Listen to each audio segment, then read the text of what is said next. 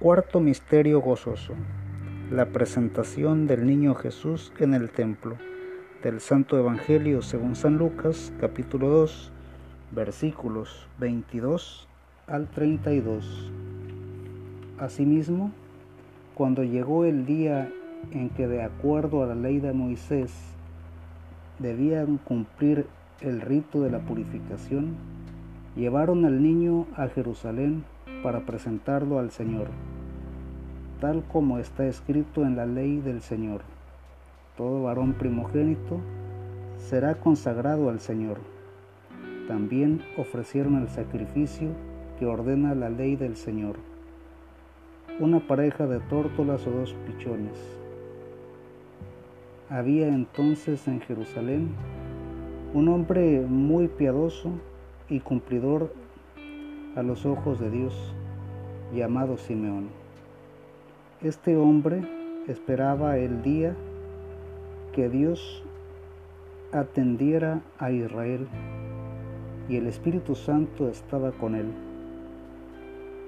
Le había sido revelado por el Espíritu Santo que no moriría antes de haber visto al Mesías del Señor. El Espíritu también lo llevó al templo en aquel momento, como los padres traían al niño Jesús para cumplir con lo que mandaba la ley, Simeón lo tomó en sus brazos y bendijo a Dios con estas palabras. Ahora Señor, ya puedes dejar que tu siervo muera en paz como le has dicho, porque mis ojos han visto a tu Salvador, que has presentado y ofreces a todos los pueblos, luz que se revelará a las naciones y gloria de tu pueblo Israel. Palabra de Dios. Te alabamos Señor.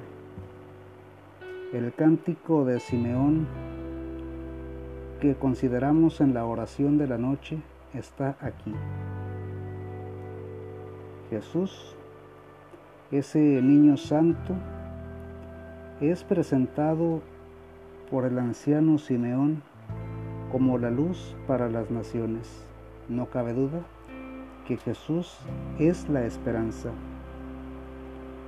En este misterio, la lectura bíblica también nos indica cómo hacer con los hijos recién nacidos. Para el caso, se trata del bautismo que deben recibir a la brevedad posible. La esperanza verdadera es Jesús niño, al que muchos esperaban en aquel tiempo para ser libres de sus ataduras. ¿Para qué llevar a los niños a la iglesia? No entienden y se ponen necios para que se hagan un sano hábito de participar de las actividades como la Santa Misa.